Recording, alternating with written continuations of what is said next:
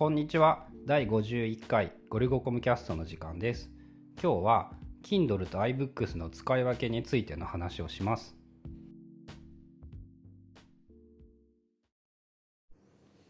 先日さとある友人が話してたさ、うん。Kindle と iBooks と両方で本を買ってるっていう話が面白くってねあ俺的にはさもうどう考えてももはや Kindle のみで買っといたらそれで十分じゃんって思ってたんだけどあ、うん。なんで Kindle と iBooks を使い分けてるかっていうと iBooks で買った漫画を子供と共有するためにあのペアレンツっていうかファミリー共有が iBooks とかでも普通に行われるから、うん。子供登録しとけばそのアカウントで iPhoneiPad で漫画が読める。うんでそのとある友人っていうのはね Kindle にエロ小説がいっぱい入ってるからさ、こうどう間違っても子供と Kindle のアカウントを共有するっていうのはできなくって。これで読んでいいよってこう渡せないってない 私ね娘だからね、うん。それをやってしまうとさあのお父さんの尊厳に関わってしまうからさうん。やれないんだけど iBooks でその一緒に読む漫画っていうのがあって、うん。それを共有するっていうのはなんかめっちゃいい手段だなと思って。そうだね。Kindle の場合だとちょっとできないからその辺は iBooks の方が優秀かも。うん、Kindle のさあのどこまで読んだ機能とかもさうん。確か規約的に家族で一緒に同一世帯の人たちがうん。同じものを読むことは規約的には問題ないんだけど、うんどこまで読んだ機能がさみんなで読むとさこうごっちゃごちゃになっちゃうじゃん。うん。が iBooks だったら、えー試してないから想像なんだけどちゃんと一人一人にどこまで読んだはありつつ、うん。家族が買ったやつなら家族が買ったから読める、うんまあ、セールとかはやってないからそこはメリットが少ないような気がするんだけど、うん。でもまあその発売日に出たら買う漫画とかさあれそれは面白い手段だなっていうのを思って。うん。まあ今さそのどこでも買える、まあ、Kindle でも売ってて iBooks でも売ってて、まあ、その書店でも紙として売ってるみたいな。まあもう普通だよ普通ねになってきててそのユーザーがさこうどこで買うかっていうのをかえ決めれるやん。音楽とかでもそうやけど、だからそういう意味では自分たちの環境で使いやすいところで購入できるっていうのは結構いい良くなってきたかなっていう。あとあれかな。まあ最近のそのアップルの方針でその家族間での共有とかさうん。そういうのがやりやすい。やりやすくなってきたのもいいことかなっていうのは思う。アマゾンはねやらなさそうなんだよねうん。家族アカウント。多分やらなさそう。でも使い方としてはさあの、なんだったっけ？Kindle Kindle じゃないや。Fire うんファイヤータブレットとかあの、うん。あでも違うな。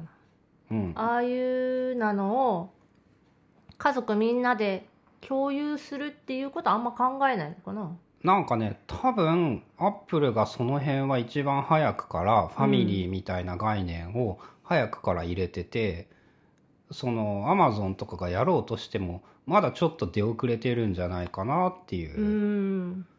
そのさスマートスピーカーでもさ Google はさ5人とかだっけ声で自動的に誰か見分けるみたいなことをやろうとしてるけどさ、うん。もうアマゾンの方は全くそれをやる気がなくってさ。そうだね Google はあの朝声かけるとさ「うん。春菜さん」ってよ呼んでくれる。ああそうだよね。で、うん。ニュース分けてきたりとか、うん。予定とかも人によって聞き分けたりとか、うん。そこは考えてないのかなアマゾンは別に何も。のかな？なんかできた方が便利なことは多いなっていうそのカスタマイズじゃないけどさ年齢とかその仕事してるしてないとかによって欲しい情報って全然違うやん。うん。朝から天気の情報とか交通情報が欲しいお父さんと、うん、スーパーのなんかスーパー特売の特売情情報が欲しいお母さんとあとその、まあ、天気とかなんか予定とかが知りたい子供みたいなやっぱそうだね。その辺で考えるとこれから新しいところでアップルとかに期待できそうなのはそういう方面だね。家族で使いやすい、でアマゾンエコーってその、Kindle の本の読み上げみたいなのもしてくれる？ある。ああるんや。その謎機能はうん。その大変面白い気がする、あその何々の本読んでって言ったら読んでくれるっていうとかポッドキャストも聞けるようになってるから、あうん。そのゴリゴコムキャスト聞かせてゴリゴキャスト聞かせてって言えばうん。できるらしいんだけどやったことない。あとあれやんなその読み上げにしてもあのオーディオブックっていうのはあの、うん。ちゃんと音声データが登録されてる機械音声じゃなくってっていうやつだよね。ナレーターがちゃんと読んでるやつ、うん、やつと、まあ、うん。機械で、まあ機械の読み上げも今めっちゃクオリティは上がってるけどうん。なんかさいいまいち頭に入ってこなくって、うーんうんまあそうなんだろうね多分。うん、あと一回その Kindle の読み上げ機能を車の運転中に聞けばその本がもっといっぱい読めるんじゃないかと思って。あれはね Kindle の読み上げ機能じゃなくて iPhone iOS の iPhone の音声読み上げ機能を Kindle で使うっていう。あそれしようとしたらなんかあの iPhone がスリープになったタタイミングで多分終わ 終わってなんか聞けなくなってやめちゃったけど。Kindle でやるならそこは Audible なんじゃない？iBooks も読み上げてくれるの？んオーディオブックが売ってる。あ別で？うん読み上げはできるのかな？確認してないそういえば。うーん。一回でも使ってみようかな。うんブックもさ iBooks から AppleBook に変わるんだっけ？あ今度から。多分もう愛を消したいんだよね全部から。ーうん。アあのップルっていう名前にして。とか。うん、もう iTunes も多分やめたくって。てかやなくなるんだったかな？っていうようなのを聞いたりとか、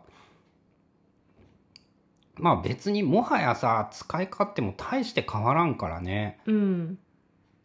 その今更乗り換えるのが面倒くさいはあるけど、そうだね。今まで買ってきた Kindle の本をうん、どうするのかとか、んこれは Kindle ここ何巻まで Kindle ででもう嫌だからね。とかあるね。ようやくさ漫画のまとめとかもできるようになってきたけどさ遅かったしね、あれも。うーん。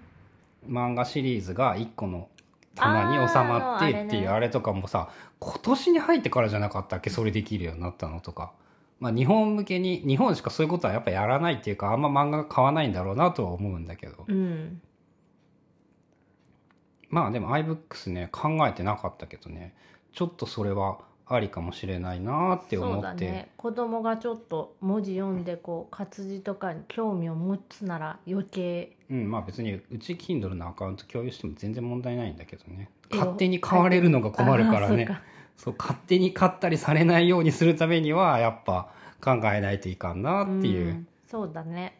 その辺をうまくできればいいかもしれない、うん読ませてもいいやつはアップルで買ってとかもありなのかもしれないっていうのを思いました。